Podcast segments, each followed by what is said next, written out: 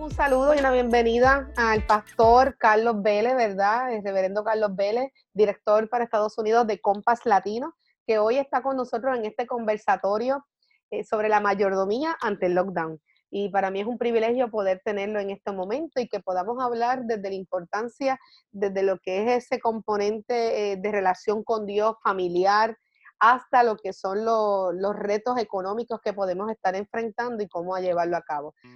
Bienvenidos una vez más a Más que un café, siglo XXI, con taza de café en mano y el cántico del coquí. Hoy hablaremos sobre la mayordomía ante el lockdown con el pastor el reverendo Carlos Vélez de Compás Latino.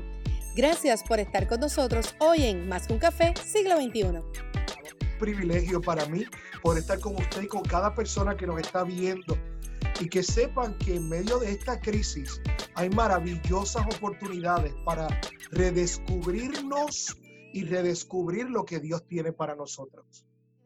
Me gustaría que pudiera decir quién es usted. Eh, yo he sido pastor por casi 30 años y en los últimos años me he desempeñado eh, como el director para los Estados Unidos, y eso incluye Puerto Rico, de un ministerio que se llama Compass Latino o Cultura Financiera. El fundador de este ministerio es el doctor Andrés Panasiuk y el doctor Panasiuk y yo hemos estado enseñando sobre mayordomía por los últimos 20 años. Y ahora pues tengo el privilegio de poder servir junto a él eh, dirigiendo el ministerio a todo Estados Unidos. Y estamos este, sumamente gozosos de poder estar contigo. Este, mi esposa Rose, de más de 25 años juntos, y mis dos hijas. Eh, estamos aquí en la ciudad de Charlotte, en Carolina del Norte encerraditos como todo el mundo, pero ¿sabes qué? Eh, trabajando mucho más de lo que estábamos trabajando antes. Imagino que eso también le está pasando a usted. Y esperamos que el día de hoy sea un día maravilloso, donde Dios puede hablar a lo profundo de nuestro corazón. Amén. Pues gracias por haber aceptado esta invitación, pastor. Así que esperemos que esta conversación sea una de bendición. Yo, quisiera saber eh, cómo has enfrentado esta situación del COVID ya al menos en Puerto Rico llevamos un mes y unos cuantos días. Eh, yo no sé, tú estás desde dónde ahora mismo. Yo estoy en la ciudad de Charlotte, en Carolina del Norte, eh, y llevamos básicamente lo mismo. Aquí las regulaciones son un poco distintas a las de Puerto Rico, ah, pero nosotros nos hemos mantenido aquí encerraditos en la casa. Oye, y por cierto, hemos estado trabajando más si no hubiese habido todo este proceso. Y, yo doy gracias a Dios por eso. Eso es así. Hemos, hemos trabajado más. Eso es una realidad. Eh, eso, le, eso he compartido con algunos colegas, de hecho con Ramón Martín y todas estas personas hemos hablado, que tú los conoces. Eh, y hemos hablado que en este tiempo hemos tenido que trabajar aún más. Eh, pero yo creo que es el hecho de, de, de reinvertirnos, de, de, hacer más creativos, de añadir unos elementos que no teníamos o que no tenemos todavía unas disposiciones de equipos y tenemos que ver cómo nuestras poblaciones atendemos, a menos en el caso mío desde la pastoral, pues el, las primeras semanas tener que crear diferentes medios para poder conectar a mi, a mi iglesia, pues porque yo tengo una población adulta, ¿verdad? En su mayoría. Eh, y lograr eso, esas áreas, pues eso, eso costó un poquito de tiempo y de esfuerzo. Y las llamadas telefónicas que a veces uno recibe eh, atendiendo diferentes situaciones y yo creo que, todavía al sol de hoy hay llamadas que yo no he logrado conectar y yo tengo, no tengo una iglesia tan grande como otras que son sobre, sobre 200 miembros y 150 miembros para arriba, imagínense, yo, bueno, tendrán sus equipos y sus farmacias, los diáconos ayudan mucho a uno en esa tarea. Pero entonces, ¿y cómo ha pasado este tiempo, esa, ese, esa, esa, este COVID, este lockdown? Con tu pues mira, tú sabes que hay una, hay una combinación de sentimientos, si lo podemos llamar así. Por un lado, yo estoy bien agradecido por esta pausa. Estoy agradecido porque, eh, entre otras cosas, pude terminar mi segundo libro y he escrito varias conferencias nuevas y material nuevo. Además de que además de dirigir este ministerio para Estados Unidos eh, y Puerto Rico, eh, yo ofrezco coaching y todos mis clientes de coaching están llamando desesperados, ¿verdad? Algunos de ellos eh, para saber qué, qué, van a hacer, qué pueden hacer, qué yo les sugiero. O sea que nos hemos mantenido ocupados y esperanzados. Por otro lado, estoy un poquito, te confieso que triste. Estoy triste porque veo tantas y tantas ah, iglesias y líderes cristianos que, que no están liderando, que no están aprovechando este momento al máximo y que la razón principal es porque no pueden, no sé por qué, no pueden abrazar el cambio. Wow. Pastora, el cambio es lo único seguro que tenemos en la vida, el cambio. Y, nuestro mensaje es sagrado. Nuestro mensaje no cambia, pero la metodología de cómo llevarlo tiene que cambiar. ¿verdad? De la misma manera en que yo no uso la ropa que usaba cuando tenía cinco años de edad, ¿verdad? Porque algunas cosas han cambiado. Eh, de la misma manera. Hay, hay metodologías que funcionaron efectivamente en algún momento y, y ya no funcionan. Y yo eh, doy gracias a Dios que, veo gente forzada a cambiar, pero me entristece profundamente la gente que por no cambiar eh, prefiere quedarse aislado y quedarse estancado. Eh, eso es un dolor muy profundo que estoy viendo y hemos lanzado un sinnúmero de enseñanzas en las redes sociales tratando de ayudar a esa gente a que abrace los cambios sin cambiar el mensaje y los principios de la palabra de Dios. Qué interesante, ¿verdad? Esos son los cambios. Eh, y la vida necesita cambio. Como oh, expresaste, como ya no usar la misma ropa, claro, este, no usamos la misma, pero así como cuando uno va en, esa, en ese siglo de la vida, el siglo de la vida nos lleva a nosotros a ir cambiando, transformándonos, eh, nos lleva a unas experiencias diferentes y vamos aprendiendo. Sabemos que si nos caemos, pues nos levantamos. Sabemos que si el niño pega el dedo en el enchufle, pues no lo va a volver a pegar, pues porque, porque ya sabe lo que le va a pasar. Así que necesitamos hacer unos cambios de conducta, pero también necesitamos cambios que son para beneficios de nosotros eh, a la larga, eh, para el reino. Si los cambios se dan conforme a la voluntad de Dios. Claro. Sí, porque hay cambios que se hacen por voluntad propia. No, claro, que es por la moda. Sí, pero mira, en el caso de los líderes, el problema es aún más profundo. Porque en el liderazgo, cuando tú no cambias o cuando tú no le das importancia al cambio, pues, pues, ojalá tú te quedaras atrás solo, pero no es así. Tú arrastras contigo a todos los que te siguen. ¿Entiendes? Y entonces, eh, no solamente tú te quedas atrás, se quedan atrás contigo otra gente que por seguirte no aprovecharon los cambios. Entonces, ser líder conlleva una responsabilidad un poco más alta, ¿verdad? Porque uno no lo hace solamente por uno, pero lo hace por los demás. Y uno de los cambios más significativos que yo creo que esta pausa o esta crisis, ¿verdad? Como algunos la llaman, está produciendo es la necesidad, porque hay la oportunidad de acercarnos más a Dios. Yo creo que como nunca antes, ¿verdad? y, eso es algo que, estoy viendo, estoy tan esperanzado, porque estoy viendo de gente desarrollar disciplinas espirituales y búsqueda de, su vida espiritual que antes no tenían y que ahora sí la tienen, y que eso es la plataforma para todo en la vida, pastora, para todo en la vida. Estamos, estamos de acuerdo con ello. Y eso nos lleva a, a lo siguiente. Eh, yo he considerado que este tiempo eh, es un tiempo necesario, que nos han roto la rutina drásticamente, pero necesario para nuestra vida espiritual, para, nuestra, para que nosotros reenfoquemos o recalculemos, volvamos al inicio de la esencia de lo que Dios quiere hacer en nuestras vidas. Eso es así. Está la emergencia, está la emergencia en salud pública, ¿verdad? Tenemos esta situación que es real, y, no vamos a discutir eh, sobre ese tema en particular en este momento. Queremos, queremos aprovechar como hace Dios. Yo, yo me enseñaron y, y como buena discípula, ¿verdad? Ajá. Y, y, lo he atesorado de que, de que Dios es un Dios oportuno. Dios es un Dios que se aprovecha de unos espacios para hacer su voluntad, para glorificarse. Eh, partiendo de la premisa de que el Dios lo sabe todo, que nada se mueve si no es por Él, pero que Dios muchas veces permite cosas a consecuencia de nuestros actos y decisiones. y aprovecho entonces para de alguna manera sacar la parte positiva y volver a traer nuestra atención. Así que mientras muchos están por ahí hablando de castigos y, y sí, yo no voy a dejar, yo, yo le hablo a mi iglesia y yo estoy convencida de que cada vez Cristo está más cerca y en algún momento llegue y ojalá llegue. O sea, esa es mi esperanza, ¿verdad? Yo, yo en eso estoy segura y convencida, para eso estoy caminando y trabajando. Eh, pero, pero yo, si voy al Antiguo y voy al, al Nuevo Testamento, yo, no yo encuentro que siempre hay un Dios de esperanza, siempre hay un Dios de oportunidad, siempre hay un Dios que lo que busca es buscar la atención en nosotros. yo no encuentro por ningún lado un Dios que no quiera algo bueno para sus hijos, siendo su mayor creación.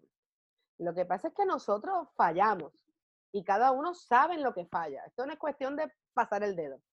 Así que partiendo de la premisa de que Dios está aprovechando estos espacios dentro de lo que es una crisis, una situación difícil para nuestras vidas como humanidad, viviendo algo jamás pensado que nuestros abuelos tampoco vivieron eh, y pensaron. Y con tanta situación una detrás de otra, en Puerto Rico al menos en, enero este, recibimos el año eh, con temblores pero algunos de nuestros, de nuestros vecinos, como en el, en el área suroeste, desde diciembre veintipico a finales, ya estaba temblando. Lo que pasa es que lo fuerte fue en enero.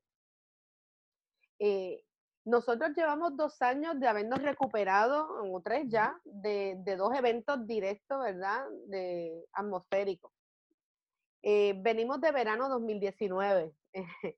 eh, venimos de una corrupción, olvídate, eh, por todos lados, pero no es la nos equivocamos pensando que la corrupción es de gobierno nada más. Eh, hay que eso detenerlo, pero no lo vamos a adentrar ahora. Eso es otro tema. Eh, pero esto de alguna manera ha, ha, cambiado, como hablamos ahorita el cambio, ha cambiado todo nuestro entorno y ha obligado a que nosotros volvamos a reflexionar, nos detengamos para empezar a evaluar eh, dónde estamos, hacia dónde vamos, qué hemos hecho en todos estos años. Eh, y llegar a este punto y percatarte que dice, wow, y todo lo que yo he hecho y alcanzado no es. O sea, estuvo bueno, tuvo su propósito, pero no es la esencia. Entonces, eso me va a llevar a mí al término que hoy queremos trabajar, la mayordomía pero queremos definir la de mayordomía. Ya yo he hecho una introducción, ¿verdad? Eh, más o menos, pero yo lo que quiero es que entonces ahora vamos a hablar de eso. Desde el lente de la mayordomía, dentro de, de mi definición es el todo de Dios, pero quisiera que tú abordaras para poder entonces adentrarnos a lo que el espacio de hoy del lockdown está representando no solamente el individuo, sino a la familia y dirigirnos hacia la parte económica.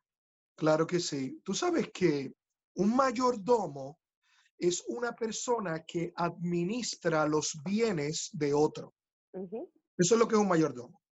Y nosotros en la iglesia llamamos este concepto mayordomía bíblica, porque Dios nos ha entregado en las manos, ¿verdad? Desde Adán y a Eva, nos entregó en las manos la administración de su creación. Y yo creo que ese recuento que tú acabas de hacer, por lo, por lo menos de los últimos 30 meses en Puerto Rico y para gente de otros países por mucho más tiempo, eh, hay dos preguntas que sería bueno poder contestar. Una de ellas es, ¿qué Dios nos está diciendo? Eso sería una buena pregunta. Y la segunda es, eh, ¿qué Dios pretende con todo esto? y yo creo que si un mayordomo es alguien que administra los bienes de otro, y nosotros somos mayordomos de Dios, yo creo que todo esto debe enviarnos un mensaje claro de que algo no estamos haciendo bien. Algo no estamos haciendo bien. Hay una, hay una premisa dentro de esa idea de la mayordomía y es que como nosotros no somos los dueños, somos los administradores y Dios es el dueño de todo, como dice el Salmo 24.1, de Jehová es la tierra y su plenitud, el mundo y los que en él habitan. Una de las cosas que el mayordomo debe hacer es consultar con el dueño todo el tiempo cómo se deben usar esos recursos, porque son, de, son del dueño, ¿verdad? Y si algo nosotros hemos visto en este mundo, especialmente en los últimos 60 años, es como intencionalmente los gobiernos y las personas se han apartado de Dios. Por ende, ellos están administrando algo que no es de ellos sin hablar con el dueño. Y es posible que esta crisis lo que esté buscando es el dueño diciendo, tú podrías consultarme antes de seguir tomando decisiones sin mí. Mm. Eso podría ser una alternativa. Yo, no creo en, que, en que Dios eh, castigue en el aspecto de que, de que lo que quiere es crear maldad en nosotros. Yo no creo en, ese no es el Dios al que yo le sirvo, pero el Dios al que yo le sirvo es un Dios de orden. Y cuando esos órdenes se rompen, pues, era Este, la, la, Biblia dice en Juan capítulo 3, verso 17, dice, para que ninguno se pierda y todos vengan al arrepentimiento, ¿verdad? Para eso fue que Dios envió a su Hijo al mundo. Y entonces yo creo que tal vez nosotros hemos creado una independencia absurda, ¿verdad? Eh, de Dios y, y estamos pagando las consecuencias de eso. Yo siempre he dicho, que el peor castigo de Dios es dejarnos hacer nuestra propia voluntad. Sí mismo. ¿Verdad? Cuando Él dice, pues está bien, vamos a hacerlo a tu manera. Oye, es garantizado que la cosa no va a salir bien. Es garantizado. Entonces, tal vez en esta, porque Dios es un Dios de transacción, ¿verdad? Dios es un Dios de pacto. Él nos ha dicho, tú encárgate de administrar esto y consúltame. Y como nosotros nos hemos dedicado a despilfarrarlo y a destruirlo, y, y, no nos estamos preguntando absolutamente nada, no hay una relación con él. Esto posiblemente sea un alto. Es como cuando hace muchos años, pastores, yo tenía una computadora que no funcionaba muy bien. Y a cada rato, cada vez que se trancaba, yo tenía que apretarle un botón y empezar de nuevo. Mira, me dicen por ahí que repitas lo último que dijiste cuando termines esa línea. Sí, claro. Y entonces yo creo que este es un buen tiempo para, para, para empezar de nuevo. Oye, lo que dije anteriormente fue que el peor castigo de Dios es dejarnos hacer nuestra propia voluntad. Oye, porque cada vez que lo hacemos a la manera nuestra, qué mal sale. Y cada vez que lo hacemos a la manera de Dios, lo único que podemos hacer es glorificar a Dios por eso, porque mejor no puede quedar. Entonces, tal vez esto es un tiempo para evaluar, en primer lugar, cómo está la relación entre el mayordomo y el dueño. ¿Cuántos están hablando?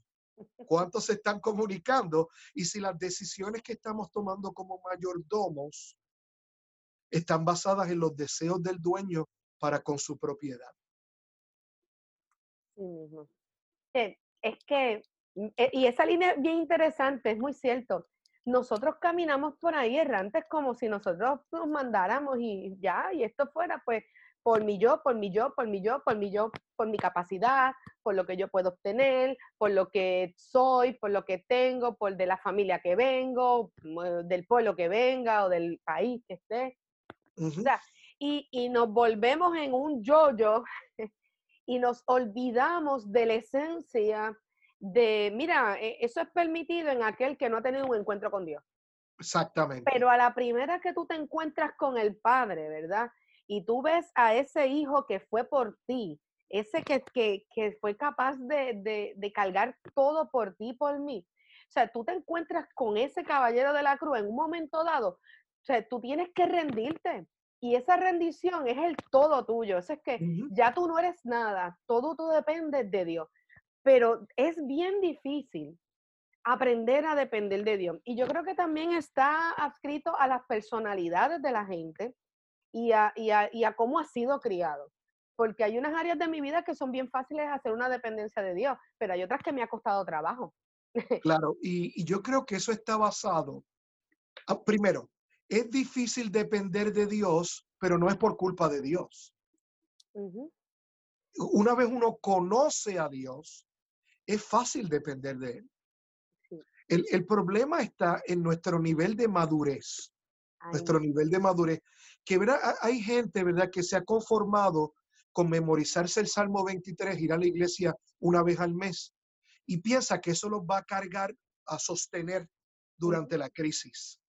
Y entonces, pues, una de las cosas hermosas de la crisis, pastora, es que nos enseña dónde están las otras crisis. ¿Verdad? Esta crisis nos estamos, mira, escucha, si... Esta no es la crisis, esta no es la real. Si alguien tenía dudas si ahorrar era importante, en esta crisis se dio cuenta. si alguien tenía duda que tener una buena relación con su esposa o su esposo era importante, en esta crisis, teniendo los 24 horas al día juntos en la misma casa, se dieron cuenta. Si en esta crisis era importante eh, almacenar algunas cosas o, trabajar con unos procesos de limpieza, ¿verdad? En esta crisis se dieron cuenta.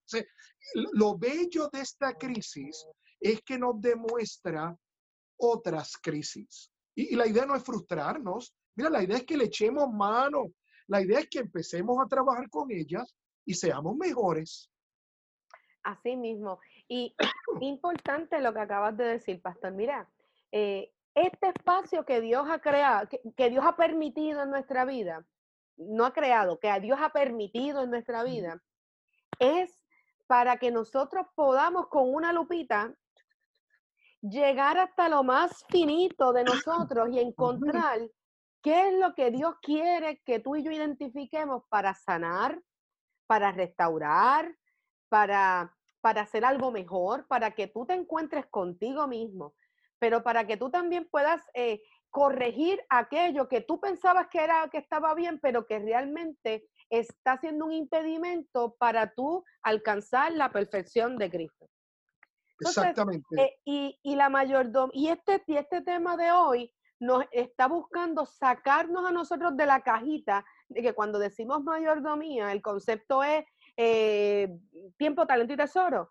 Entonces vamos a entrar un poco más en la definición. Mira, esto que el Señor está eh, permitiendo, o sea, que está aprovechando de lo que está sucediendo, es para que nosotros podamos adentrarnos a corregir aquello que en un momento dado estaba siendo puesto primero que Dios. Exactamente. Escucha Pero que nosotros pensábamos que era lo correcto y que era lo que Dios quería. Tú sabes lo que me, fascina de lo que acabas de decir, pastora. Es este principio tan bello. Dios nunca protege nuestros ídolos. Dios nunca protege nuestros, nuestros ídolos. Y cada vez que hay una crisis se demuestra quién es el verdadero Dios. La escena de Elías con los profetas de Baal se repite. Cada vez que hay una crisis, vamos al Monte Carmelo de nuevo. Y allí se demuestra quién es el verdadero Dios. Y los dioses falsos caen y el Dios verdadero reina para siempre. Y yo creo que las crisis son eso. Son esa aventura de Elías en el Monte Carmelo, donde nosotros podemos ver que aunque la mayoría esté adorando algo, no significa que eso es Dios. ¿Verdad? Eh, y entonces Dios nunca protege nuestros ídolos. Eh, eh, dice el Salmo 115, ¿verdad? Que ellos tienen ojos pero no ven, tienen boca pero no hablan, tienen piernas pero no caminan, tienen nariz pero no huelen. Pero, Dice algo. Dice que el que confía en ellos es como ellos, ¿verdad? Y hoy es una excelente oportunidad para que revisemos no, no la alacena, no la cartera, no la cuenta de banco, sino el estado de nuestro corazón. Porque como usted muy bien dijo hace un momento atrás, hemos puesto en el trono santo de nuestra vida cosas que no le pertenecen, que no son Dios. Y hemos usurpado el lugar de Dios con otras cosas. Oye, y nada se deleita más Dios en ver esos ídolos caer y él tener espacio para sentarse en su trono y reinar. Es por eso que los primeros dos mandamientos hablan de eso. Y es por eso que hoy, eh, en medio de esta adversidad, tú que me estás viendo y me estás escuchando, hay una gloriosa oportunidad de, comenzar de nuevo, que el Dios de la, de la segunda y la tercera y la quinta oportunidad está aquí para que tú eh, te acerques a Él y tengas intimidad con Él como nunca antes. ¿Qué usted cree de eso, pastora? No, es que eh, los ha abarcado todo. Eh, de la importancia, sí, sí, esa es la esencia. Eso es lo que yo he entendido en este tiempo. Yo he entendido que, que, eso es lo que Dios está buscando en nosotros. O sea, Dios es primero. Exactamente. Buscar el reino de Dios y su justicia. Dice que, dice desde, el antiguo y después cuando vas al nuevo, cuando estás en la ley mosaica, tú vienes después al Nuevo Testamento con el Hijo. Oye, te reafirma lo mismo. ¿Sabes? Es Dios y después todo lo demás. amar a Dios sobre todas las cosas. Pero nosotros hemos puesto, eh, hemos idolatrado, hemos levantado mm. altar a lo contrario y a veces no es intencional, pero es en nuestra conducta humana de querer nosotros seguir siendo autosuficientes. Esa es nuestra debilidad, esa es la parte, eh, la, la, lucha que tenemos. Por eso es que hay un principio muy importante cuando tú y yo nos acercamos a la cruz. Es que lo primero que tú le dices a una persona cuando, cuando, se, cuando está en ese primer caminar, en ese primer momento, lo primero que tú hablas, que tú le enseñas a ese discípulo, ese nuevo creyente, es que tú tienes que rendir tu corazón y aceptar que solo no puedes. Ese es el primer principio. Tú solo no puedes. Tú necesitas la intervención de aquel que puede hacer lo posible. Y de ahí partimos a nuestra vida cristiana, de ahí partimos a nuestras relaciones. Así que eso es bien importante saber. Queremos continuar con el diálogo y, y queremos entonces entrarnos ya sabemos el espacio que Dios ha permitido. Ya sabemos que, Dios está aprovechando esta crisis para descubrir cuáles son sus verdaderas crisis. Ya sabemos que, hemos eh, cometido el error de idolatrar otras cosas y Dios no negocia eso con nadie. O sea, Dios primero. Y, y nosotros en la rutina hemos hecho ídolos en la rutina de nuestra vida. Y eso nos ha llevado a errar en el blanco eso nos ha llevado a llevar una vida cristiana eh, más religiosa y menos de relación con Dios. Y la vida del cristiano está, está basada en cómo somos con Dios, no en hacer. Para hacer hay que ser. Así que nosotros necesitamos ser. Dios ha impulsado un tiempo de descanso obligatorio, como lo hizo en Levítico 25, antes de entrar a la tierra prometida. Le dijo al pueblo, eh, hay una condición, el séptimo trabajará seis años y el séptimo tienes que descansar y la tierra va a descansar, ella misma va a hacer sus frutos, pero el propósito principal era que ellos aprendieran a depender de Dios y para que tuvieran tiempo para alabar y glorificar su nombre.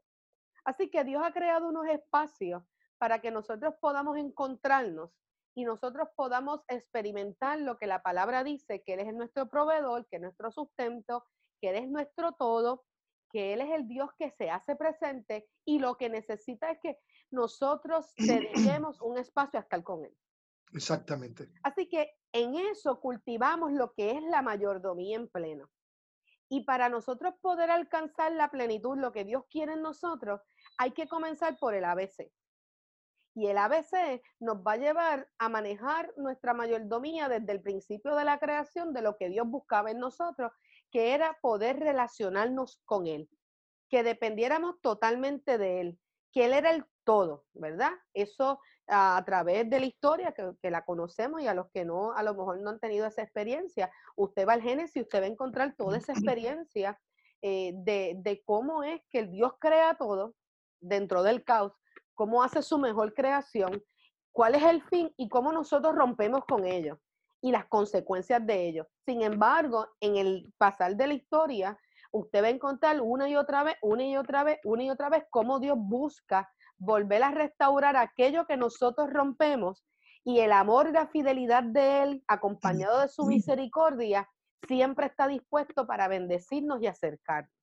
Y todo comienza en esa relación con Él. Entonces, quiero que entonces entremos ahora más de lleno. Vamos a adentrarnos aún más, vamos a poner esto más, más jugoso, pastor. es, que, es que mi intención a la misma vez es romperle el cascarón a, lo que hemos creado, pero a la misma vez tocar esa fibra a la gente que entiende y comprenda que nosotros necesitamos de Dios y que, y que no hay peor crisis que, que tú y yo nos separemos de aquel que nos da la vida. Tú sabes que mencionaste varias veces eh, durante la primera parte eh, el famoso, la famosa idea del tiempo, talento y tesoro. Y si tú me lo permites, yo quisiera hablar un momento de dos niveles de mayordomía que impactan esos otros tres niveles. Y los dos niveles de mayordomía que yo quisiera hablar bien brevemente es la mayordomía espiritual y la mayordomía emocional. Como ya, ya conversamos, un mayordomo es el que administra los bienes de otro. Y en la mayordomía em, espiritual, la premisa es que como lo que yo, lo que se me ha dado a administrar no es mío, para yo ser un mayordomo efectivo, yo tengo que tener una comunicación constante con el dueño. Eso es lo que en el idioma nuestro de la iglesia llamamos eh, lectura bíblica, oración, ayuno eh, y búsqueda de la presencia de Dios. Un buen mayordomo no es el que tiene capacidades administrativas. Un buen mayordomo es el que desarrolla la habilidad de conectarse con aquel que es el dueño de todo. Mira, el dueño tiene lo que tiene, escucha, porque él lo consiguió. Él sabe. Y simplemente lo que nos da es el privilegio de administrarlo. Por ende, ese primer paso, pastora, que usted señaló de establecer como el fundamento en el discipulado, la relación con Dios, es lo que nos hace buenos mayordomos espirituales.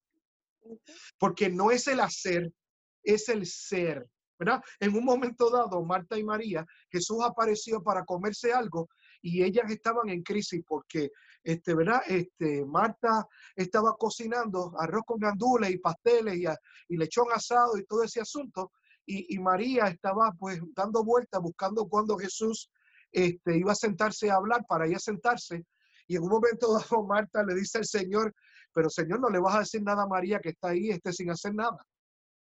Y me encanta como el Señor dice, Marta, este, María escogió la mejor parte. Porque ser un buen mayordomo no es saber hacer, es saber ser. Y nuestra definición está al pie de la cruz. Allí es que está nuestra definición.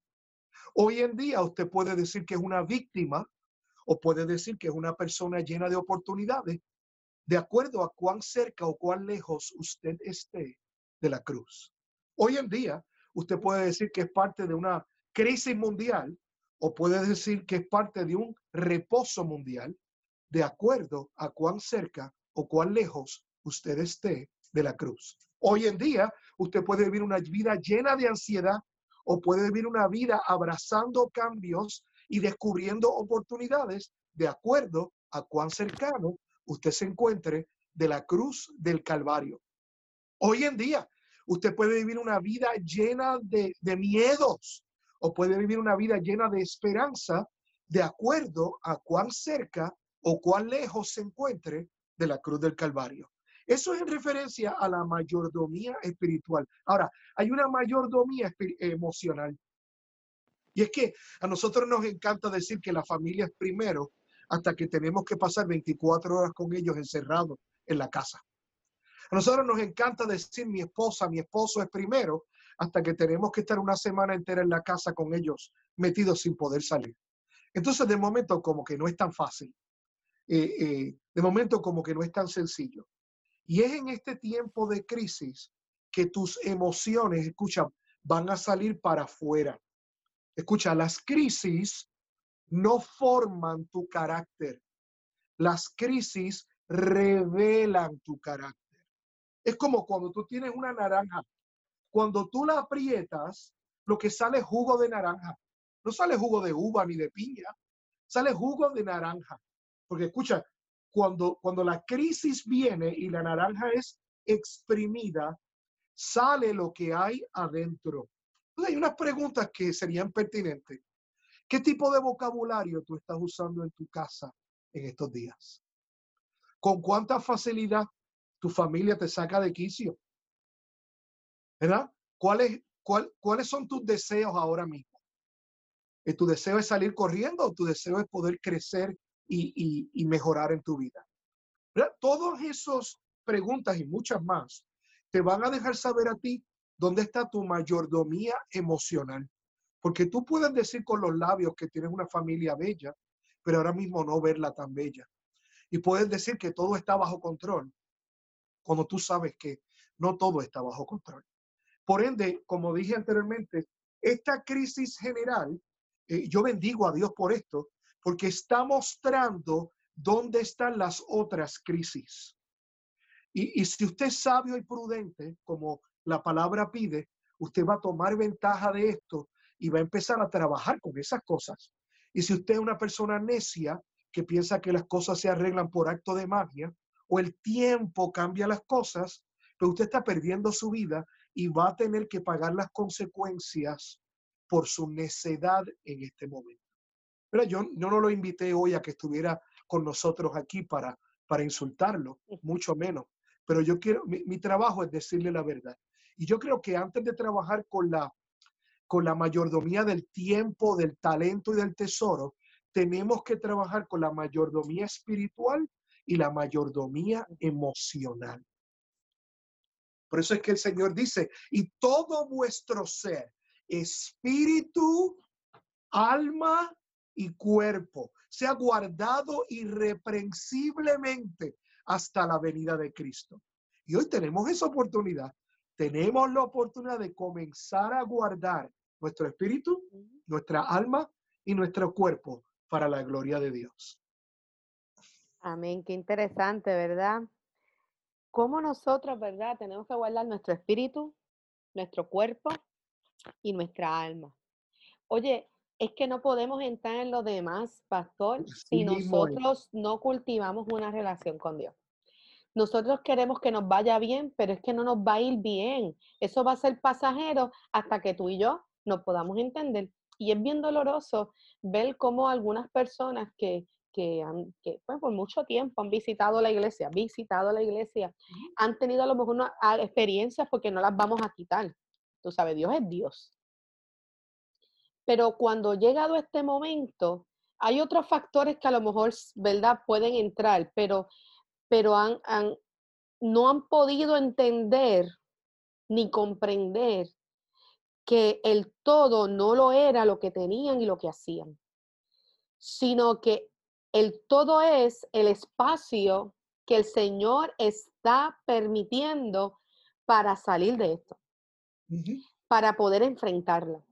Entonces, cuando tú vienes a ver, el problema tuyo no es el problema con la relación con tu esposo o tu esposa. El problema tuyo estriba en tu relación con Dios. Tú sabes, eh, pueden haber factores, pueden haber otras cosas, pero cuando tú y yo tenemos una relación con Dios, dice la palabra, en, Pablo nos dice en un momento dado que, nos sometemos, ¿verdad? Someteos unos a los otros y a esposas a su... Pero, pero es que eso no va a ocurrir si tú no te sometes al Señor. Exactamente. Entonces, si tú no comienzas por ahí, tú no vas a poder esperar otra cosa. Eh, ¿Cómo tú vas a poder eh, sobrellevar diferencias y cosas que pueden ocurrir? Pero al fin del día, cuando Dios está en el centro de tu vida y de tu casa, tú vas a poder con sabiduría enfrentarlo y buscar una solución y buscar unos cambios que produzcan armonía y paz conforme a los frutos que Dios te da con lo que tú experimentas en esa intimidad. Eso es así. Eso va a empezar a sacar de ti, después que entonces tú te estabilizas espiritualmente con Dios tú te encuentras, te conoces tal como tú eres con Dios. Dios habla nuestra vida de diferentes maneras, tú sabes. Y, tú te limpias también con Dios, tú sabes, cuando tú estás en la intimidad con Él. Eh, cuando tú sales a, a relacionarte con otros, tú vas a poder llevarlo a cabo. ¿Por qué? Porque conoces al Dios que los creó y al que te da la sabiduría para enfrentar, para llevar y comienza a brotar dentro de ti las herramientas necesarias para poder manejar las relaciones y llevar todo a toda tu familia al encuentro que ya tú tuviste. Y, y, eso de alguna manera u otra te tiene que simplificar la convivencia. De alguna forma u otra te va a llevar a ti a, a que el amor, que todo lo puede, ¿verdad? Cobre el valor real de lo que es la definición. Eso es así. Y eso es necesario, el ABC de la vida del cristiano, del que decidió creer en Dios y seguirle. No, no un club social y un sellito que compraste y pertenezco a tal lugar, porque mira, hoy nos están enseñando, y en un paréntesis, más allá del templo físico. Aquí no es el, qué bueno que nos congregamos, qué bueno, yo tengo mi, iglesia y, el Señor allí nos puso para bendecir ese lugar, eh, eh, el Señor nos puso para hacer luz en ese lugar, para una comunidad, para bendecir esa comunidad, para la iglesia que se reúne, pero la esencia no es ese lugar, la esencia es lo que hay en mi corazón, en mi relación con Dios, es ese altar familiar con Dios y de ahí mana todo. Entonces, eh, si, si, ahora vamos a despegar un poco, ya, ya podemos tener eh, eh, esa, esa, imagen completa de lo que es la importancia de espíritu, este, cuerpo y alma. Pues ahora nos podemos adentrar un poco más allá a cómo nosotros entonces podemos comenzar a, a trabajar correctamente esa mayordomía, ese cuidado, ese todo de Dios.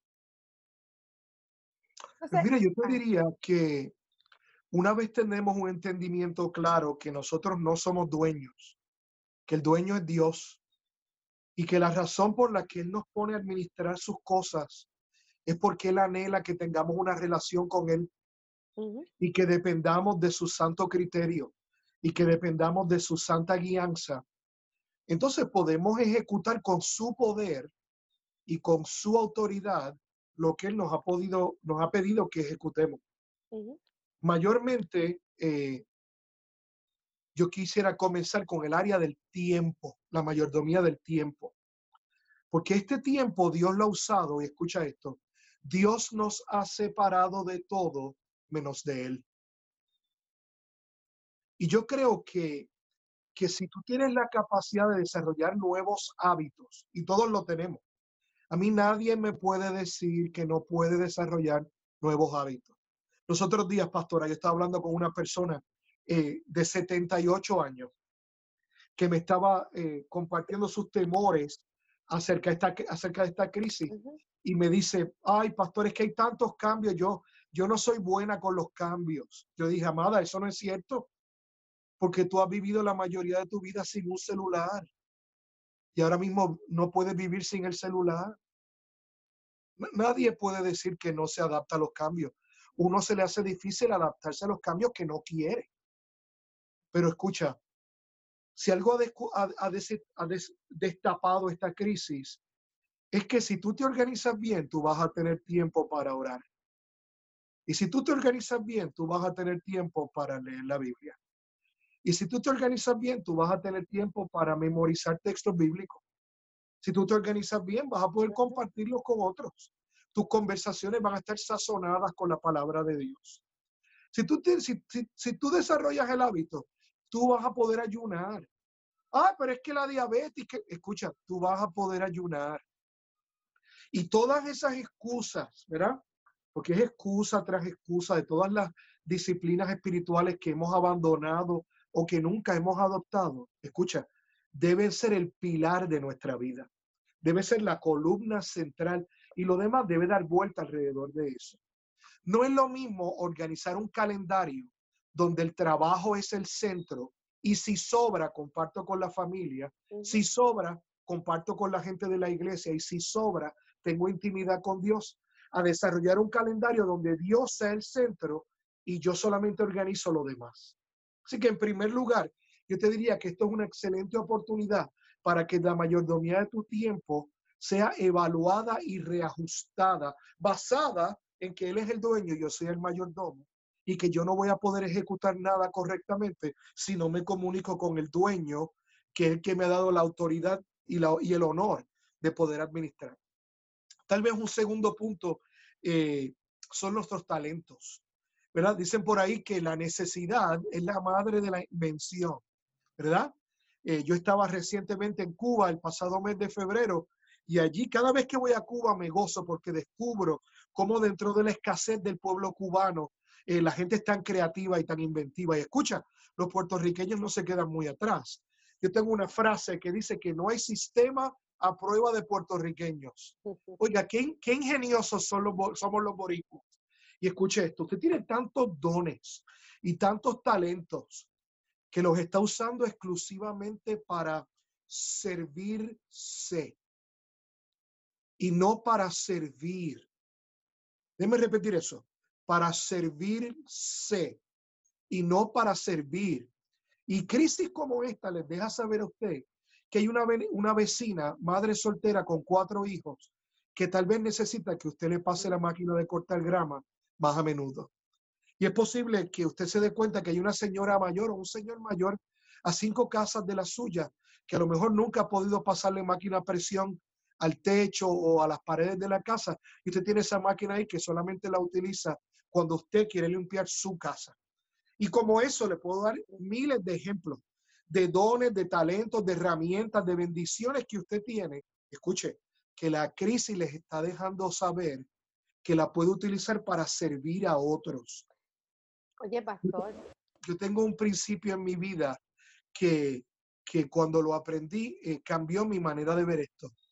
Y es que Dios sabe cuánto tú le amas de acuerdo a cómo tú tratas la gente que Él pone en tu vida. Mm. Y, yo creo que tenemos tantas oportunidades y que esta crisis nos ha mostrado esos talentos y cómo mejor utilizar nuestro tiempo. Pastora.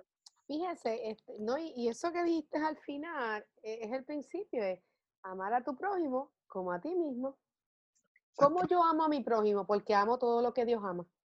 Exactamente. Y si yo amo todo lo que Dios ama, pues yo lo amo a Él sobre todas las cosas. Exactamente. Por encima de cualquier cosa. Amar.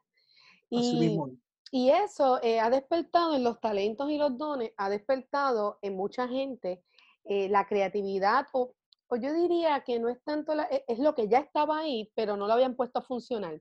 Exactamente. Y, tú ves cómo están saliendo a, a, están aprovechando, están haciendo iglesia en su casa, en su comunidad a lo mejor están en las paredes y no pueden salir afuera eh, a tocar la mano y entrar a la casa del vecino familiar, pero tú estás viendo personas que se trepan en los techos y allí están proclamando orando por su comunidad, personas que salen afuera y allí están haciendo un culto, un diálogo o algo, personas que, que han este, desarrollado eh, contenido para las diferentes generaciones. Tú y yo estamos viendo eh, personas que de alguna manera u otra han continuado atendiendo estas poblaciones de deambulantes, se han unido con iglesias. Oye, hay unidad, ya no hay una iglesia X, ahora ha habido una unidad del pueblo de Dios. O sea, se ha roto la estructura y el nombre para hacer lo que dice la palabra, una sola iglesia. Entonces, hemos visto cómo ahí salen hasta chef, hasta chef están saliendo. Eh, cómo la gente ha creado mascarillas en este tiempo y no sabía que podían crear, cómo están empezando a generar nuevas fuentes de ingresos, que a lo mejor entramos más adelante en esa parte. Y ayer yo escuchaba una predicación y, me encantó una frase que usó el hermano Marvin Fernández, que fue el que estaba predicando, y, él dijo, eh, él estaba predicando bajo el, eh, bajo el poder de la esperanza, familia bajo el poder de la esperanza. Y a mí me gustó mucho cuando él dijo, es que cuando tú estás bajo el poder de la esperanza, en tu casa comienza a surgir algo para hacer para el Señor y bendecir. Pero si tú no estás bajo ese poder de la esperanza, si Dios no es el centro de tu familia, si no está ahí, tú estás ahí encerrado en la crisis y no estás produciendo lo que Dios quiere hacer contigo en el momento. Entonces, eso me llevó, el Señor está despertando nuevos talentos. Mira, adultos que jamás pensamos en la tecnología. Eh, eh, llamando a los nietos, llamando a las personas, eh, conéctame esto aquí para ver cómo, tú sabes, cómo lo hago. Sí, personas que, jóvenes que a lo mejor por mucho tiempo no le daban espacios han, han, tenido la oportunidad de decirle a la población adulta, vente que ahora te voy a enseñar a hacer iglesia desde este espacio. Exactamente. Tú sabes, ahora este espacio. Entonces, los que condenaban las redes, ahora las son amigas de ellos. ¿Entiendes? Entonces, estamos teniendo esa porción de la palabra que dice que unos sueñan, que unos tienen visiones, que otros son los esforzados. Oye, se está dando. se está dando. O sea, es que, es que la palabra está llena de tanta enseñanza y tanta sabiduría y tanto poder y tanta respuesta para tú y yo enfrentar cada tiempo. Pero necesitábamos la crisis para que apretara la naranja, para que saliera el jugo de naranja. Y a la misma vez hay gente, pastor, que todavía está encerrada esperando invitaciones para poder empezar a poner en función lo que Dios ya puso. y, esa es la parte que uno pastoralmente ora, eh, ¿verdad? Y, espera que cada cual encuentre.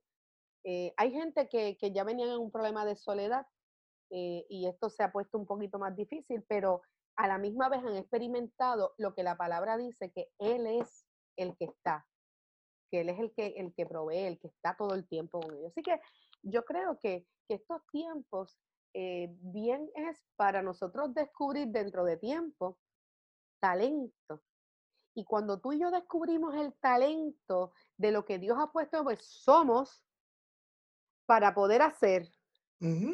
Y eso nos va a llevar a nosotros para poder hacer también bien, nos lleva y nos impulsa a algo vital en nuestra vida, que es el tesoro. ¿Qué nos puedes decir ahí? Pues tú sabes que eh, hablando sobre la parte financiera, la parte de mayordomía del dinero, casi siempre cuando la gente escucha esta frase, lo que piensa es del diezmo y la ofrenda. Y escuche esto, Dios es el dueño del 100%. No, no, es de un, de, de un por ciento, sino del, del 100%. Ahora bien, si algo ha demostrado esta crisis, escucha esto, es que estamos a un cheque de distancia del colapso financiero en nuestros países. Estamos a un cheque de distancia. Esta crisis, en, por lo menos en Estados Unidos y en Puerto Rico y en muchos países de América Latina, empezó en marzo. Marzo. Y tal vez usted piense que estamos en el año 2050. Pero escuchen, marzo fue el mes pasado. Para muchos de nosotros, la crisis realmente empezó hace menos de 30 días.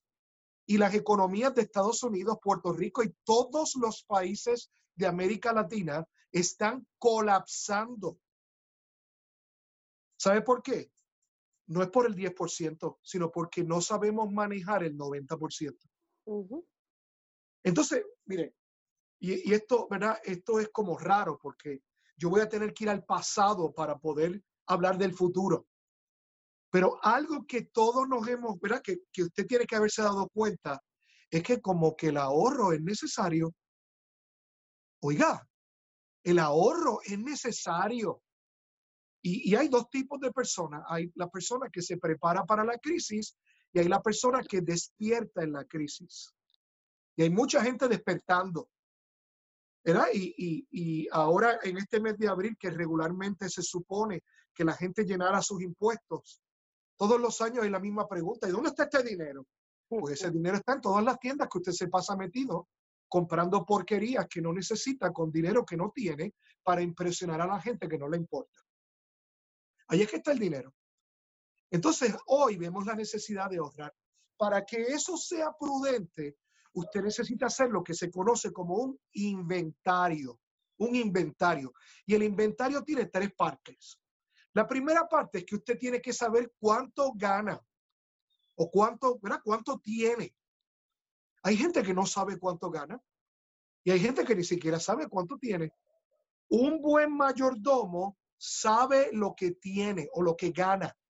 Usted tiene que sentarse y escribir, esto es lo que yo tengo, esto es lo que yo gano. Lo segundo que usted tiene que saber es cuánto debe. Hay gente que no sabe cuánto debe. Ellos simplemente están mandando pagos ahí al azar, esperando que antes de que el Señor los llame a su presencia, eh, eh, ya no tengan la deuda. Eso, escuche, si la deuda fue intencional, salir de la deuda tiene que ser intencional. Usted tiene que saber cuánto debe, a qué por ciento de interés debe, a quién le debe, dónde puede conseguir a esa persona que usted le debe, cuál es el teléfono. Entonces, una vez usted sabe lo que tiene, ¿verdad? Lo que gana y sabe lo que debe, hay una tercera parte de ese inventario. Y es que tiene que saber lo que tiene. Hay cosas que usted tiene que no las no sabe. Por eso es que mucha gente va a la tienda y se emociona cuando ve algo en especial, lo compra y cuando regresa a la casa y abre la gaveta, abre el armario, encuentra que tiene cinco de la misma cosa. ¿Por qué hacemos eso? ¿Por qué desperdiciamos recursos de esa manera? Porque no sabemos lo que tenemos. Cualquier persona que trabaje en una empresa sabe que si el dueño de la empresa le pide un inventario al gerente y el gerente no le puede proveer el inventario, inmediatamente la persona va para afuera. Inmediatamente. Porque el trabajo del gerente, del administrador, del mayordomo, es saber lo que posee. Porque cuando usted sabe lo que posee, sabe lo que debe adquirir y lo que no debe adquirir, y sabe hasta lo que puede vender y puede salir de eso. Así que esta crisis nos está ayudando a ver, número uno, que no sabemos cuánto ganamos, no sabemos cuánto debemos y ni siquiera sabemos lo que tenemos. Pero sabiendo esas cosas, podemos comenzar, escuche, a organizar nuestra vida financiera y comenzamos a caminar en otra dirección. Y esa dirección tiene que incluir el ahorro. Pastora, nosotros somos la primera generación que se ha olvidado del colchón de la abuela. ¿Usted sabe lo que es el colchón de la abuela? Las medias, las medias. Media de la abuela. Oiga, los rollitos. Oiga, mire, mi abuela eh, tuvo tres hijos, mi mamá y mis tíos, todos profesionales. Oiga, y había veces que se las veían negras y venían donde mi abuelita y mi abuela los metía al cuarto y le decía, mira para allá. No sabía dónde estaba el dinero, pero decía, mira para allá. Y mi abuela levantaba a su madre. Oiga, y mi abuela no se graduó de escuela superior, pero siempre tenía para responder ante la crisis. Y nosotros tenemos que escalonadamente comenzar a trabajar con esa área del ahorro. Esta crisis se lo está dejando saber. Entonces, usted debe empezar ahorrando como 500 dólares. Ahora mismo todo el mundo está esperando el famoso cheque del gobierno. Ah, yo espero que no sea para ir para Costco a comprarse un televisor más grande. Usted lo ha visto muy bien por este mes todos los días y no creo que necesite uno más grande. Pero escuche esto, tome parte de ese dinero y llene el primer paso de la escalera para ahorrar. ¿Y cuál es el primer paso? Pues mira, ahorrar 500 dólares. 500 dólares te van a ayudar a ti en una crisis. Claro que te van a ayudar. Y después que tengas 500, tú empiezas a ahorrar un poquito más hasta llegar a, mil dólares. Mira, con mil dólares se compra una nevera y con mil dólares se le cambian las cuatro llantas al auto. Y con mil dólares se resuelven muchos de los problemas y de emergencias que tenemos en la casa. Después de eso usted lo lleva a un mes de, de ingresos y después lo lleva al cuarto paso, que es lo óptimo, que es tener tres meses de ingresos ahorrados. Pero escuche esto, esto es lo que esa misma abuela del matre me decía. Me decía, grano a grano se llena la gallina. Usted sabe qué, ¿verdad? Eso mismo. Entonces usted empieza con los 500 y poco a poco lo va llevando a los mil y poco a poco a un mes de salario y poco a poco a tres meses de salario. Y cuando la crisis regrese, no sé si usted lo sabía, pero esta no es la primera. Y esta no va a ser la última. En el caso de Puerto Rico, Puerto Rico ha tenido cuatro crisis en menos de 30 meses. Esta no es la primera ni la última. Entonces, seamos como la hormiga que en el tiempo del verano guarda para el tiempo del invierno. Yo creo, pastora, que ese es el primer paso ¿Ve? Ahora, si tú no tienes a Dios en tu corazón, esto que yo te acabo de decir no tiene ningún sentido. Porque si tú no tienes a Cristo en tu corazón, tú vives para el hoy. Hoy es lo único importante. ¿verdad? Hay gente que dice, la última la paga, pues tú sabes quién, ¿verdad? Esa, paga la última. Pero escucha, los que estamos en Cristo. No, ese no puede ser el pensamiento. Oh, los que estamos en Cristo tenemos una mente renovada. y vemos la buena, perfecta y agradable voluntad de Dios. Y entonces hoy es un maravilloso día para comenzar a hacer lo correcto y no lo bueno, porque lo bueno no siempre es correcto, pero lo correcto siempre es bueno. Lo correcto siempre es bueno. Y yo quisiera decirle, pastora, que en ese caso de la mayordomía eh, en el aspecto del dinero, el ahorro tiene que convertirse en nuestra primera prioridad. Y no podemos utilizar, porque a veces entonces, ah, pero es que en la Biblia dice que el mayordomo, que uno escondió, que el otro invirtió. Eso no es lo que el pastor está diciendo. El pastor no está hablando de, de, la, de esa parábola de los talentos, de no, no.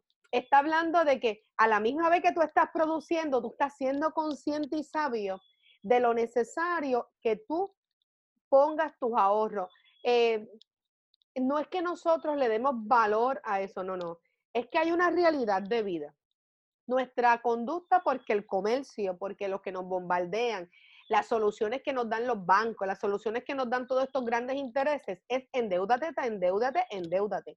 Yo te resuelvo ahora y el anuncio que tú ves, como una vez estuvimos dialogando en una de las conferencias, oye, el anuncio que tú ves todo el tiempo es eh, tus próximas vacaciones, tú te lo mereces, tú te lo mereces, tú te lo mereces. Claro que si tú trabajas te mereces un espacio, claro, pero ese no es el asunto de lo que vamos a hablar. Mira, hoy día ante el lockdown, y que no quiero que pierdan de perspectiva eh, y se confundan, lo que queremos es decirte, me, ay, escuchen el ruido, es que está pasando por ahí un carrito.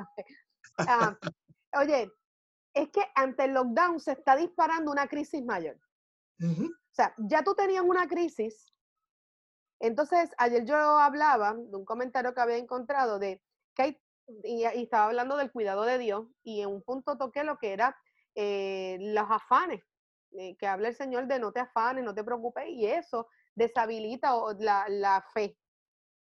Entonces, está la clase alta, está la clase de este, ah, la, clase de media y la pobre. Entonces, la clase alta está preocupada por qué más va a tener lo material, obtener, obtener, dónde invertir, dónde ganarlo. La clase mediana, que es donde estamos la mayoría, eh, está preocupado por su trabajo, por el plan médico, por, por e, esas cosas que tiene que enfrentar sus realidades, sus deudas, sus compromisos, ¿verdad? Y, y sale, aunque esté enfermo, a trabajar. Entonces, y está la clase pobre que lo que está pendiente es un techo y el plato de comida. Entonces, Dios invalida todas esas cosas para decirnos que Él es el que, el que no nos afanemos sobre ello, pero hagamos nuestras medidas, hagamos lo que nos toque, pero pongamos a Él en el primer lugar.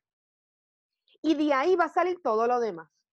Entonces nosotros tenemos que empezar a romper esa cascarita de, de, de, estar en el comercio todo el tiempo, que hay que estar comprando, que hay que tener el último look. Mira, ahora mismo, mira, yo estas uñas, Dios mío. he tenido que aprender, tú sabes. Oye, pero es parte de, mira, uno eh, tiene que hacer porque no es vanidad, a veces decimos que la, no, que primero esté muerto antes que sencillo. No, no, no, no, es que, es que nosotros tenemos que trascender esos, esos pensamientos porque no es el hecho de tener, tú te puedes ver bien, tú te puedes arreglar, pero tú tienes que ser consciente. Entonces, hay un artículo que yo quiero que, que hablemos un momento. Ayer eh, Leonardo Morales, o sea, nuestro amigo, compañero, ¿verdad? Leonardo Morales, eh, compartió un, un, un, artículo, un, mensaje a la pastoral, y de igual manera nos compartió un artículo que salió, y él estaba expresando, pues, las diferentes situaciones alerta, ¿verdad? Sobre la ansiedad y el miedo. Eh, es el artículo, pero él expresa dos cosas eh, importante y quiero leerla eh, y quiero llevarte lo que es el artículo para que de ahí eh, me traigas, ¿verdad?, tu, desde tu lente. Y él dice, mi situación y testimonio personal. Ejemplo número uno, desde que tomé el taller Iglesia Virtual, ¿por qué y cómo lo hacemos? Ofrecido por nuestros recursos del Seminario Evangélico Jesús y Belis. El pasado 19, todos los días recibo numerosos, numerosos anuncios en forma de cintillo. O sea, él accedió a, uno, a una de esos donde tú sabes que entran los cookies.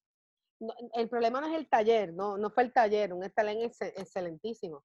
Eh, es cuando tú accedes buscando informaciones, eh, porque te gustó algo y tú empezaste a entrar a buscar un micrófono o algo. fue. Entonces empezó a llegarle especiales de cámaras, micrófonos, plataformas, sugerencias y bla, bla, ¿verdad? Eso nos ha pasado en este tiempo. En la búsqueda de poder nosotros conectar, hemos hecho search buscando y empiezan a salirnos eh, promociones y ofertas y cosas que nos empiezan a anunciar. Ya nos están bombardeando. Eh, en el número dos, él está hablando que le tuvo que ver una situación familiar en el hospital yendo y viniendo, el miedo a no contagiarse, empezó a buscar sobre mascarillas, no consiguió en ningún lado, terminó haciendo una, pero todavía está recibiendo notificaciones de dónde puede conseguir y comprar y todas estas cosas. Y de ahí entonces parte la premisa eh, sobre, sobre el artículo que, que es cuidado que fue por endy.com, dice, cuidado con comprar en exceso durante tu desvelo. Entonces, este fue por el nuevo día y, está hablando, eso fue del 17 de abril, por Shakira Vargas, ¿verdad? Tengo que citar la fuente porque no es, no es de nosotros. Este, entrevistando a una psicóloga clínica y actual presidenta de la Asociación de Psicología, Calitza Baerga Santini. Así que ella escribe un artículo y, está hablando sobre, sobre la situación del COVID, de lo que enfrentamos y sobre cómo se ha disparado esa ansiedad y miedo, pero cómo se ha disparado la compra en línea. Esa, esa compra de estar, porque no podía las tiendas. Yo tengo una, hay unos memes que son que cuando marcha labra, eso va a ser, olvídate. Este, tengo una amiga que está por, creo que es en no sé si en Washington, no, no, recuerdo ahora, que hizo un video de este, voy a extrañar de las tiendas y todas estas cosas, y nos hemos reído y ha sido, pero cuando tú estás acostumbrado todo el tiempo a eso, a estar un obsesivo compulsivo en las compras, y a lo mejor es que no es obsesivo compulsivo, pero compras.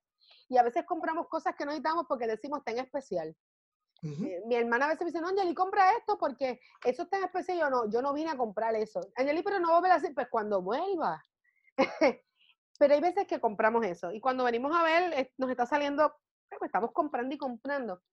Y, y, dentro del artículo ella está resaltando esa ansiedad y ese miedo, esos factores psicológicos, y está trabajando esa compra que se está dando hoy día desde la plataforma virtual. Entonces la pregunta es, ¿tendremos necesidad de eso? ¿Por qué estamos comprando? Ella trae sus puntos psicológicos, ¿verdad?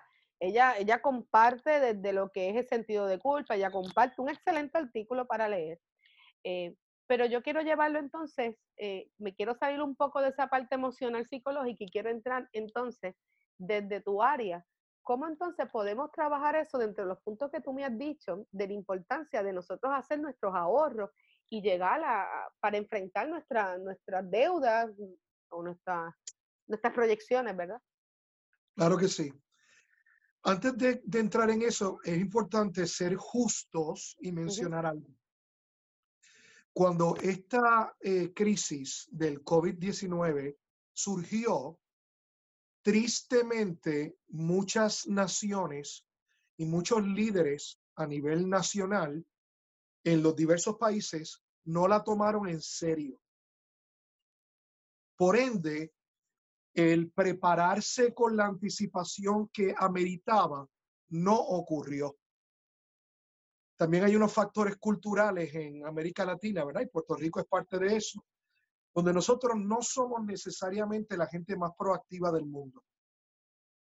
Y ahora que inicialmente tal vez algunos países han hecho un toque de queda por dos semanas y se han extendido esos toques de queda por cuatro, seis, ocho semanas, eh, se está demostrando cómo la gente, pues obviamente, no estaba preparada para dos cosas. Número uno, no tenía almacenado lo suficiente para estar esos días en la casa.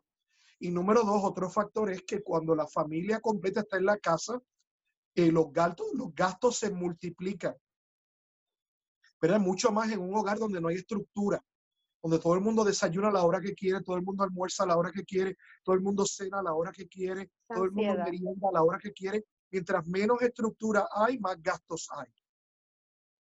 Por ende, el aumento en las ventas en línea corresponde en gran medida a la extensión de los toques de queda y a la falta de preparación para esta crisis. O sea que no, no podemos asumir que todos los gastos en línea eh, tienen que ver con consumerismo y con gente que tiene un desbalance emocional, eh, tiene que ver con la falta de preparación y con las extensiones. Por ejemplo, en el mismo caso de donde tú me estás hablando, de Puerto Rico, eh, en una semana el toque de queda fue cambiado tres veces. Entonces, esa, esa falta de liderazgo, esa falta de, de, de tomar pasos firmes, esa, esa presencia de ambivalencia en el liderazgo se refleja en las conductas de, de la población. Hay otro factor también que tiene que ver con esto y es que algunas empresas que pudiesen abrir a, trabajar no pueden abrir porque dependen de otras empresas que no pueden abrir. Entonces, ¿de qué me vale a mí ser un contratista y salir a reparar y a construir una casa si la gente que me suple la madera y me suple los tubos no están abiertos? ¿verdad? O que me suple el concreto no está abierto. Entonces, eso eh, aumenta la ansiedad. Pero yendo específicamente al punto que tú quieres traer, este, esto es simplemente la respuesta eh, mundana a un vacío que solamente Dios puede llenar. Esta es la respuesta del hombre a un vacío que solamente Dios puede llenar. Y es como, es como un fondo sin barril, un barril sin fondo. Es como como, como, como si fuera un agujero que no tiene fin, como una cueva sin fin, que por más que tú eches y eches y eches, nunca se va a llenar. Pues lo mismo pasa con las compras. Eh, tristemente, escucha esto, porque esto este, también lo hemos visto durante los años. La gente que compra desorbitadamente eh, lo que quiere es acumular. Lo que está buscando no es resolver problemas o adquirir cosas que van a utilizar. En muchas ocasiones es solamente acumularlas, el que el área se vea llena. Porque, porque recuerda que las crisis son satisfechas visualmente y no auditivamente visualmente y no auditivamente. Entonces, eso es una lucha fuerte, porque ¿cómo tú haces en una nación donde para alcanzar todos tus sueños tú tienes que tomar prestado para en una crisis decir que no se debe tomar prestado o no pagar las consecuencias de todas las deudas que se tienen? Nosotros sencillamente esta crisis lo que está haciendo es demostrándonos que nuestras conductas pasadas nos van a llevar a un lugar donde Dios no nos quiere llevar. Hay, otro factor adicional, otro comentario que yo quisiera traer en referencia a las compras compulsivas y excesivas. Y es que la gente responde más a lo que se le promueve más. Déjame repetir eso la gente responde más a lo que se le promueve más. Si tú preguntaras en cualquier parte del mundo qué es Coca-Cola, yo te garantizo que todo el mundo sabe lo que es Coca-Cola. ¿Verdad? Todo el mundo sabe. Tú vas a Francia, a África, a Australia, a Islandia, cualquier lugar del mundo, y todo el mundo sabe que es Coca-Cola. Entonces la pregunta es, si todo el mundo sabe que es Coca-Cola, ¿Por qué Coca-Cola invierte 11 billones de dólares en mercadeo todos los años? Si todo el mundo sabe, porque lo que tú tienes al frente es lo que se consume. Y lo que nos está dejando saber esto es a quién le estamos prestando atención. Estas compras compulsivas y excesivas son el resultado de quién tiene nuestro oído y nuestros ojos. Entonces, si aquí hay pastores que nos están viendo y, y líderes espirituales que nos están viendo, yo quiero decirte que una de las cosas que este reto nos está dando la oportunidad es poder estar frente a la gente más de una vez a la semana. Yo bendigo a Dios por eso. Escucha, porque lo que está al frente a la, frente a la gente es a lo que la gente va a reaccionar. Y, es imposible pensar que un sermón de 40 minutos va a combatir 14 horas de Netflix en una semana. Eso es imposible. Es imposible pensar que una clase de escuela dominical para niños de una hora va a combatir 25 horas de televisión viendo dibujos animados. Eso es imposible. Por eso es que la mayoría de los niños no se saben ningún himno, pero solamente cantan la canción de Frozen. ¿Verdad que sí? Porque eso es lo que está constantemente frente a ellos. Entonces, yo no quiero traerlo en el punto de vista de condenación a la gente que lo está practicando. No los quiero excusar. Es un reflejo de sus valores y lo que hay en su corazón. Pero le quiero hablar a los líderes y a los pastores que nos están escuchando. Tenemos que estar más presentes en la vida de nuestra gente. Y momentos como este en las redes sociales, grabar un video y mandarlo por texto, van a crear la diferencia en el nuevo futuro, en el nuevo normal que va a comenzar en cuanto esta crisis se acabe. Porque el que piense que cuando la crisis se acabe va a regresar a hacer lo que hacía antes, desperdició la crisis. Desperdició la crisis. Yo creo que tal vez cultos de domingo de tres horas van a ser menos necesarios y utilizar esas tres horas durante los siete días para estar más presente frente a la gente va a ser necesario. Porque la razón por qué todo el mundo está preocupado cuándo Marshalls va a abrir, pero no mucha gente pregunta dónde puedo dar mi diezmo. Es porque eso es lo que está presente en sus mentes todo el tiempo. Yo creo que esta es una excelente oportunidad para diversificar la forma en que llevamos el mensaje y que sea más accesible a nuestra gente y a la gente de nuestra comunidad. Y si tú eres una de esas personas que estás comprando compulsivamente, yo tengo dos cosas bien rápidas que decirte. La primera de ellas es que Dios te ama, que Dios te ama profundamente. Dios te ama y que te ha dado ese dinero en las manos para que seas un sabio mayordomo de ese dinero. No es que lo ahorres todo, hay cosas que hay que comprar. Pero escucha, hay dos tipos de personas en la vida. Está la persona que piensa que ahorrar es no confiar en la fidelidad de Dios. Porque ellos salen, su responsabilidad sale de la ecuación.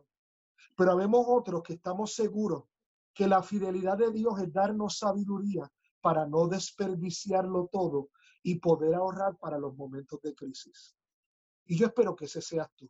Déjame decirte lo segundo. Si tú eres una de esas personas que compulsivamente estás comprando porque tienes ansiedad, porque te sientes solo, porque no sabes qué hacer con el tiempo disponible, tú eres más talentoso que eso. Tú eres más valioso que eso. Y tú tienes la oportunidad de descubrir todo el valor y todo el tesoro que está en ti. Tú sabes que muchas de las cosas que tú compras ni siquiera las vas a utilizar. Mejor utiliza ese tiempo para conocerte y para descubrirte. Porque si tú no eres feliz solo, ¿qué te hace pensar que vas a ser, ser feliz con otras personas? Entonces, este es un tiempo hermoso para regresar al principio de nuestra conversación de hoy y acercarte a Dios mientras pueda ser hallado. Es un tiempo hermoso para que aprendas a hablarle a Dios, aprendas a abrazar a Dios, aprendas a escuchar a Dios y a poner en práctica lo que Él te está diciendo. Si algo hermoso tiene nuestro Dios, el Dios que le servimos, es que es un Dios hablador. Desde Génesis hasta Apocalipsis, la frase que más se repite es esta, y Dios dijo. Y Dios dijo, y Dios dijo, y el Señor habló diciendo, Dios le encanta hablar y encantaría hablar contigo. Tú no necesitas nada para escucharlo que no sea estar dispuesto a abrir tu oído y abrir tu corazón. No se turbe vuestro corazón ni tenga miedo. No te enfoques en lo que puedes adquirir. Disfruta lo que tienes y regocíjate en la presencia de Dios. Pastora. Hemos tenido un tiempo hermoso, eh, llevamos ya un tiempito, ¿verdad? Conversando y, si hay tantas cosas que podemos hablar, hemos tocado, pero hemos tocado la esencia de lo que yo buscaba dentro de la conversatorio. y, vamos a recapitular. Hemos trabajado dos aspectos desde lo que es el tiempo, talento y tesoro, pero más allá, hemos entrado lo que representa este tiempo ante la eh, experiencia de lo que Dios quiere buscar en nosotros, sobre estos espacios de relacionarnos con Dios, de poder empezar a mirar más allá de la crisis actual sobre qué Dios quiere hacer en nuestra vida. También queremos decirle a los que nos ven y nos escuchan que si las preguntas, porque siempre las preguntas surgen más tarde, ¿verdad? Sí, sí. y otros que van a ver. Pueden escribirnos a cveles.compaslatino.org cveles de Carlos Vélez, ¿verdad? cveles arroba Compas Latino y Compas lleva doble S, compaslatino.org. Ah, y allí pueden este, escribirnos en confianza, eh, podemos contestar sus preguntas si tenemos la respuesta, ¿verdad? Eh, y podemos colaborar. Y a los amados pastores y pastoras que nos están viendo, eh, queremos motivarlos también a que si desean que hagamos eventos como este para para sus iglesias que también se contacten con nosotros. Estamos aquí para servirles. Y entonces, este, aunque el recurso es el pastor, pero si usted me quiere contactar, me puede escribir a, a, N, se los voy a escribir por el chat, a N Acevedo 01 a gmail.com. Oye, la mayordomía eh, eh, trasciende eh, y hace muy bien su, su, definición del todo de Dios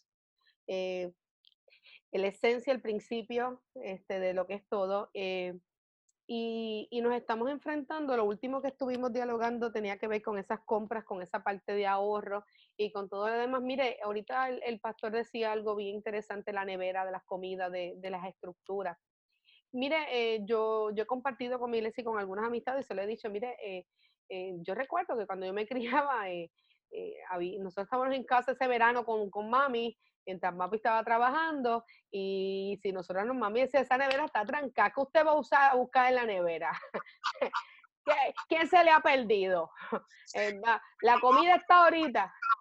Mi mamá preguntaba, ¿tienes calor? Yo tenía una hermana, bueno, tengo una hermana que ella abría la nevera para coger el aire, para coger el frío de ella, este, eso es así, que ella lo que abría era para coger el frío de ella. Pero pero lo que va es que la gente tiene ansiedad. Tienes que descubrir qué te está causando ansiedad. Ah, el encierro, quédate en casa, pues eso significa que todavía no has descubierto lo que es el espacio que se está creando. Todavía no lo has descubierto. Necesitas descubrirlo. Necesitas entrar en ese espacio. Mira, hay veces que puede ser que te dé más hambre que otros días. Mira, hay veces que yo me como una comida, hay veces que estoy dando vueltas. Pero entonces digo, espérate, espérate, me detengo porque no puedo. Entonces, esos memes que mandan por ahí, nos reímos y vacilamos de que vamos a salir rodando, pero esa no debe ser nuestra reacción única. Nuestra reacción es qué vamos a hacer al respecto. ¿Qué vamos a hacer al respecto eh, con ello? Porque Dios nos ha hecho, nos ha creado que nosotros podemos crear y, buscar estos espacios para poder cumplir con todo lo que nuestro sistema necesita. Eh, Así que tenemos que tener cuenta, así que papá, mamá, este, tráncale la nevera, busca las reglas, este, y no permitas, porque si no, eso te va a llevar a salir al supermercado más a menudo y a exponerte más. E, estas filas en los supermercados, ir al te va a exponer más. Sal cuando sea necesario, haz una estructura. Eh, escribe qué tienes, qué no tienes, y, y, y haz un plan distribuye, eso es parte de lo que es ahorrar, eso es parte de lo que es manejar y administrar. Eso es necesario que nosotros aprendamos a, trabajar sobre ello. Así que eh, eh, estructura también eso, que es parte de lo que es aprender a manejar nuestro tiempo y nuestra administración. Y de, seguro vas a estar ahorrando más. No gastemos por gastar, tratemos de prepararnos. Tratemos de prepararnos, no vivamos el día de hoy. Tú sabes, vivamos mientras estemos aquí, tenemos que ser responsables. No dependamos solamente de lo que el gobierno dice que nos va a dar. No, no, es que mi esperanza no puede estar expuesta en lo que me va a proveer otro. Mi esperanza tiene que estar puesta en aquel que dice su palabra que proveerá, que me sostiene. Su palabra lo dice, que Él es el dador, Él es. Y si Él es, ahora Él puede utilizar mecanismos puede usar diferentes medios, claro, puede permitir que tú lo consigas con tu esfuerzo, claro, pero sigue siendo Él. Y eso nos va a llevar a nosotros a poder distribuir y manejar bien nuestra, nuestro, nuestra y nuestro tiempo, nuestros dones y nuestros talentos, nuestras relaciones. Así que eso es lo que nos va a impulsar a ello. Y recordemos que la palabra nos dice a César lo que es de César y a Dios lo que es de Dios. Nosotros no podemos eh, quitar el lugar de Dios. Nosotros no podemos cambiar lo que es Dios. Dios nos da porque Dios es, eh, nos ama. Eh, Dios, nosotros cuando nos acercamos a Dios, nos acercamos a una relación con Él y le damos del todo de nosotros porque todo lo que tenemos le corresponde a Él y lo damos en gratitud a Él. Así que, y no, y no estoy hablando de un solo factor, estoy hablando de todos los factores que hemos estado hablando en este conversatorio. Así que yo estoy muy agradecida, Pastor, eh, de este tiempo que tú nos has brindado, de este tiempo que, que has tenido. Pastora, antes de cerrar, yo quisiera tomar unos segundos para dar gloria a Dios por su vida y por su liderazgo. Eh, necesitamos más pastores como usted que en momentos de crisis, en vez de motivar, cuiden y den dirección. Y yo bendigo a Dios por su vida y por su ministerio y quiero que sepa que cuenta con nosotros las veces que sea necesario. Gracias, gracias por Dios eso. Te bendiga. Igual, pastor. Entonces, pastor, yo quiero, quiero cerrar con, con lo siguiente. Eh, tal vez puede ser un tema de conversación en un futuro, ¿verdad? Claro. Eh, y, y, creo que va a ser, en estos días yo he meditado y le pregunto al Señor, esta semana fue una semana un poco difícil porque por alguna razón todos, todos eh, hemos hecho como un bajón, hicimos un slow porque se cumplió un mes, ¿verdad? y, y, como que de momento, y tú sientes eso por todos lados y, y, la, y uno como pastor sabe y siente cuando su congregación, eh, eh, como que hay un switch como que se apagó y hay que volver a levantarlos. Eh, y tú ves diferentes cosas y a uno también le toca. Así que yo en un momento dado me tiré para atrás y, hasta lloré. Sí, sí, sí, hasta lloré. Sentí eso de que fue un, cantazo. Y a la misma vez, eh, como cuando tú tienes relación, el espíritu comienza ahí, es que empieza a trabajar en uno. Eh, y empecé a reflexionar y luego tuve la oportunidad de hablar con, con Leonardo unas líneas porque tenía otro compromiso, así que trazamos algunas alguna ideas y esas conversaciones que a veces yo tengo con Leonardo bien interesantes y, y hablamos de la importancia, y es lo que el Señor me ha llevado porque uno se pregunta, eh, de cómo, de que no, el lockdown, y creo que lo tocaste ahorita, el lockdown no va a acabar aquí. O sea, oh, lo pueden quitar aquí mañana, pero nosotros tenemos que seguir teniendo una, todo va a cambiar, o debería serlo, debería ocurrir. Eh, debería ocurrir. Yo no sé cuánta gente va a tener memoria selectiva, pero, pero debería ocurrir, ¿verdad? Y, y ese, ese cambio nos va a llevar a nosotros a replantear nuestras reuniones como congregación, como usted dijo ahorita. Pero nos va a llevar también a lo mejor que hay un tiempo que vamos a tener que seguir con el aislamiento, el distanciamiento, y a lo mejor no vamos a poder reunirnos en su totalidad y vamos a tener que hacer varias reuniones para poder atender físicamente unas cosas. Y nos va a llevar a tomar conciencia una conciencia que debió haber existido hace mucho tiempo, porque siempre se nos ha dicho la importancia de si está enfermo, pues usted quédese, si usted lavo de mano, eso siempre ha estado. Eh, y nos va a llevar a replantear cómo la iglesia sigue siendo iglesia aún en medio, aunque se acabe el lockdown. Hemos descubierto cómo lo hacemos, pero aún así van a haber retos mayores que van a afectar también eh, es, un, es un efecto dominó en todas las áreas de nuestra vida. Eso es así. Así que yo creo que eso es un tema que podríamos hablar más adelante, más de lleno a, a, lo que podríamos enfrentar. Eh, ya hemos hablado lo, en pasado y lo que más o menos en este tiempo. Yo creo que hay una conversación pendiente de eh, preparación. me gusta mucho la Panasonic anticipando el futuro. El futuro. Eso ha sido la mejor frase que ellos han, eslogan que han tenido, que tuvieron, ¿verdad? Eso es una realidad y nos puede llevar a nosotros a, ese punto de hacer unos cambios. Y hay algo que quiero dejar en el tintero y es el hecho de que, eh, y es lo que he dialogado con, con Leonardo y otras personas, eh, esto no acaba ahora.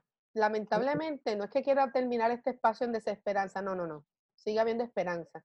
Pero lo que quiero es dejar en el tintero algo para dialogar más adelante, es sobre, esto puede acabar en junio, puede acabar en junio, no sé cuándo, Lo que sí sé es que el año completo va a ser un factor importante que posiblemente hasta que no se resuelvan unas cosas a nivel de salud eh, y hayan unas soluciones, nosotros nos va a llevar a replantear esta iglesia siglo XXI. Así que... Sabes que yo empecé esta conversación diciéndote que el año pasado yo tomé 217 aviones en un año. Ahora, en el año 2001, hace 19 años atrás, todos nosotros pasamos por la crisis de septiembre 11. Y escucha esto, por mi estilo de vida, todos los días yo soy confrontado con los cambios que el 9-11 trajo. Yo no sé si tú te acuerdas, tú eres jovencita.